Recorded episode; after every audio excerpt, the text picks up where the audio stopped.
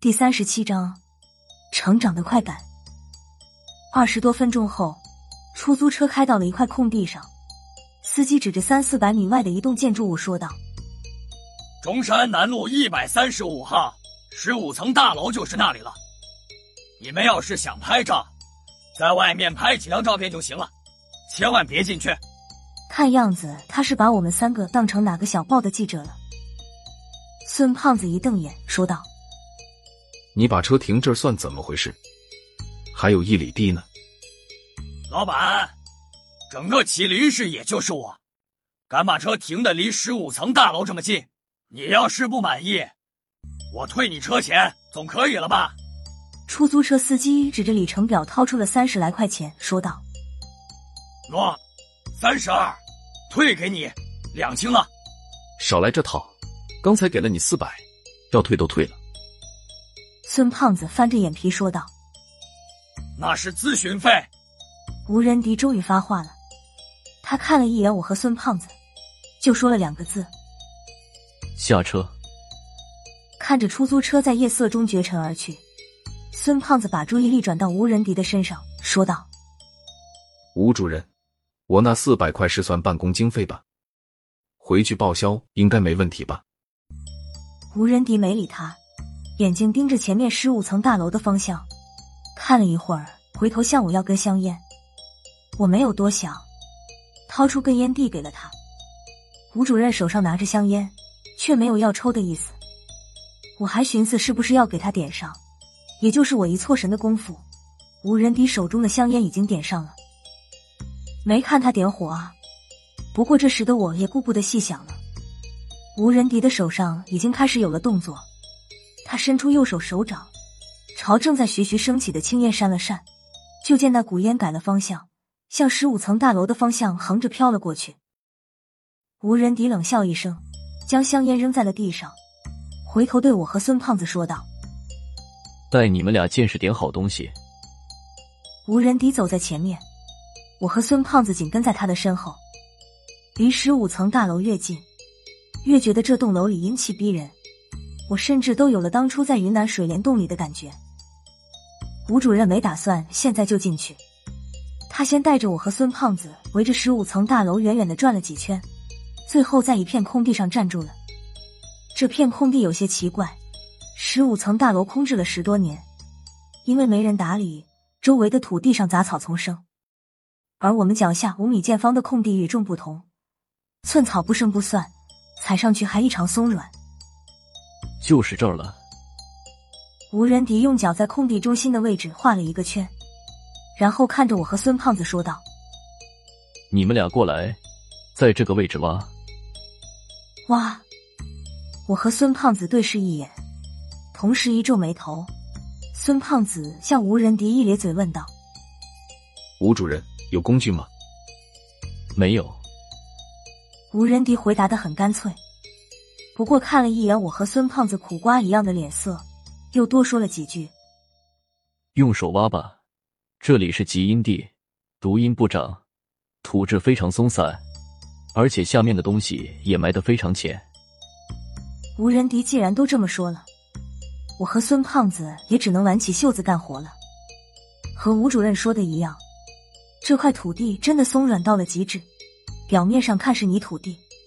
但挖起来的手感就像是在挖沙子。挖了差不多半尺，泥土里露出一撮黑色的头发，是个死人。虽然最近对这类的东西多少有些免疫了，但刚刚听完这十五层大楼里的恐怖故事，接着又挖出了一个死人，我的心脏难免有点砰砰乱跳。孙胖子坐在地上喊道：“无！”无人敌打断了他的话：“我看见了。”继续，别停。虽然心里面一百二十个不情愿，但也只能继续挖下去。不多时，脑袋和肩膀露了出来，我这才看清，埋着的是一个两三岁左右的小姑娘。没看见土里面有衣服，她应该是全身赤裸被埋在土里的。谁那么造孽？孙胖子看见是一个小姑娘的尸体，叹了口气，愤愤的对吴仁迪说道。吴主任默默的没有出声，突然走过来，双手抓住尸体的肩膀，手上一用力，将这具小小的尸体从地下提了出来。这个小姑娘还保留着被埋在土里时的样子，她左手指着十五层大楼的位置，右手握着一把小刀，刀尖已经插进了自己的胸膛。这次没等我和孙胖子问，吴仁迪自己先说道：“有人在这里摆了个降阵，这个小女孩的尸体是震胆。”现在让这具尸体出离了这片极阴地，这个降阵就算破了。我在档案室里见过降阵的资料，好像说是从云南五谷中分离出来的一个流派，详细的资料就记得不太清楚了。而孙胖子压根就没听说过降阵这两个字，他好奇的问道：“吴主任，降阵怎么讲？”吴仁迪看了他一眼，说道：“说的简单点。”你们上次在沙漠里，应该见过了秋布老摆的拜六方阵吧？看我和孙胖子直点头，他又说道：“这个降阵的作用和拜六方阵正好相反，他给周围百里的孤魂野鬼传递了类似这样的一个消息：你们都来吧，到这栋大楼里尽情杀戮吧。”孙胖子听得直瞪眼，惊叹道：“这个降阵是谁摆的？”害了那么多的人，还反了他了。谁摆的降阵？吴仁迪冷笑着看了看已经距离不远的十五层大楼，进去就知道了。我说道：“你是说那个摆下降阵的人还在十五层大楼里？”吴仁迪点了点头，说道：“没错，也许他还能给我一点惊喜。”虽然已经料到要进那栋楼里。但是现在经由吴仁迪的嘴里说出来，难免还是有点紧张。过了一根烟的功夫，我们到了十五层大楼的正门口。楼里停水停电已经十多年了，里面黑洞洞的。我和孙胖子硬着头皮跟在吴仁迪身后，进了大门就看见两部并排的电梯。由于停电，电梯门大开着，早就失去了运人载货的作用。电梯的左右两边各有一道楼梯。应该是通过楼梯将十五层大楼分成了两个区域。走吧。吴仁迪走向左边的楼梯，我和孙胖子自然要紧跟着他。没想到吴主任一回头说道：“我们分开走，你们俩走那边的楼梯。”吴仁迪，你是在开玩笑吧？几分钟后，我和孙胖子到了十楼。这十层楼走上来，一路阴风阵阵。但是并没有亲眼看见什么实体的东西，我默默的给自己宽心。看不见我就当你们不存在。辣子，孙胖子叫住了我。前面好像有人。我也看见了，在前面的电梯口，有一个黑衣女人在不停的重复着一个动作，她反复按着电梯的下行键，仿佛真的能将这部停了十年的电梯按下来。该来的终究要来。这个女人突然停了手，转头看向我和孙胖子，露出一张惨白的脸，说道：“电梯就快来了，一起下去吧。”在这一秒钟前，我一直以为遇到这样的场面，我会掉头就跑。没想到当事实就在眼前时，我完全没有要逃走的意识，还莫名其妙的有些兴奋。想想也是，在民调局里的这几个月，我竟练胆了。套一句俗话，我成长了。再说了，几个小鬼而已。二十多个小时之前，我和孙胖子灵魂出窍，理论上，我们俩当时和他们属于同一种物质。孙胖子的表现更出人意料，他倒背着双手，我看得清楚，他是握住了别在后腰上的甩棍，慢悠悠的走了过去，问道：“你去几层？”我们和你也不知道顺不顺道。孙胖子的反应让按电梯的女人有些意外，她盯着孙胖子，半晌才悠悠说道：“地下十八层就差你们俩了。”他说话的同时，身后的电梯门缓缓打开，里面满满当当站了二十多个人。他对孙胖子和后面的我说道：“进来吧，还能进来两个人。”孙胖子回头朝我一呲牙，说道：“辣子，他们让你进去。”我说道：“少来，要下十八层你自己下，别算少。电梯内外的众人都在冷冷的看着孙胖子和我。门口那个按电梯的女人终于忍不住了，朝我俩一个劲儿的冷笑。下不下十八层地狱也由不得你们了。既然来了，就别走了。说完，一张嘴，血红色的舌头伸出来七八尺长，朝孙胖子的脖子卷了上去。说实话，在我看来，当时的景象已经没有任何恐怖的感觉，只是感到有些恶心。孙胖子已经缩紧藏头。同时后退了一步，但还是慢了一步。一条还在滴着口水、湿淋淋的舌头在孙胖子的脸上重重的舔了一下。孙胖子慌乱之中忘了闭嘴，他们俩的舌头有了一次短暂的接触。这是不是就是传说中的舌吻？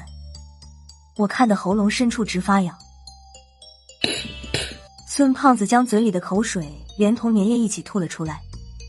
那个女人缩回了舌头。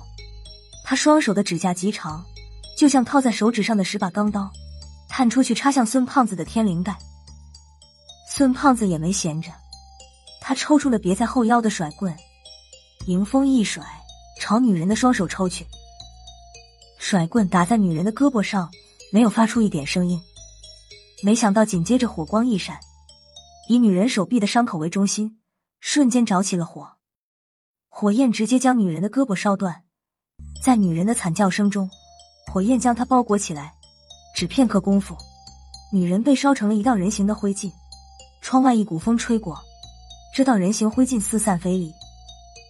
不光是我和孙胖子，电梯里的那二十多位也懵了。其中一人反应快一点，怪叫一声，化作一阵烟雾，消失在电梯里。那一声怪叫提醒了其他人。一秒钟后。电梯里空空荡荡的，真正连个鬼影都没有了。孙胖子握着甩棍愣在当场，我在他后面也惊讶的合不拢嘴。上一次用甩棍还是在沙漠地下，那次的对手是魂毛，不过可能对手过于强大，当时还试不出来这甩棍的威力。孙胖子将甩棍在空中虚劈了几下，看着上面刻着的皱纹，越看越顺眼。拉子，没看出来这甩棍好东西啊！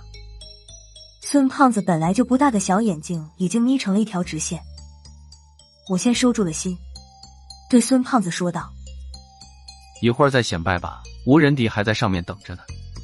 敢让他等着的，民调局里翻遍了也轮不着咱俩吧。”说到了吴仁迪，孙胖子的注意力才算离开了手中的甩棍，不过还是有些意犹未尽的说道：“辣子，你说冷兵器都这样了。”那局里配的那把枪还了得吗？我看着孙胖子说道：“你想干嘛？”孙胖子冲着我挤了挤眼，说道：“我能干吗？向上面走的时候，让手枪也开开张。”可惜，和孙胖子预想的不一样。一直到了十五楼，再也没有刚才那种乱七八糟的东西出现。孙胖子直撇嘴：“就这也敢叫鬼楼？”以后改名叫精神文明示范大楼得了。在十五楼转了一圈儿，什么都没有找到。大圣，我对还在唠唠叨叨的孙胖子说道：“有点不对劲儿。”不对劲儿。孙胖子左右看了几眼，哪儿不对了？吴仁迪不是说百将镇的人还在这栋楼里吗？这都到顶层了，人呢？孙胖子眨巴眨巴眼睛，想了想，说道：“他们会不会在下面遇上了？无人敌已经解决了。”孙胖子的话也不是没有道理，我点了点头，说道：“那就再等会儿吧，吴仁迪早晚要上来，等他上来再说吧。”我的话音刚落，就听见天台的方向传来一阵声响，声音虽然不大，我和孙胖子还是一激灵。孙胖子压低了声音说道。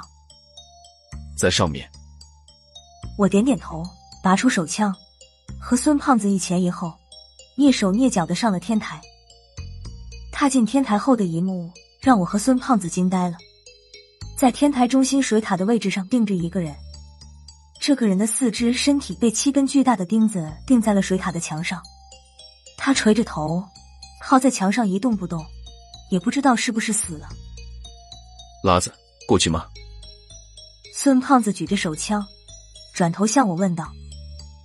这时，我已经看清了钉在水塔上那个人的面目。过去。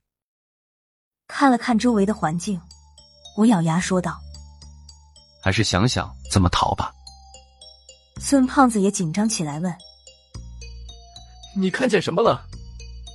我指着水塔上的那个人说道：“被定的那个是无人敌。”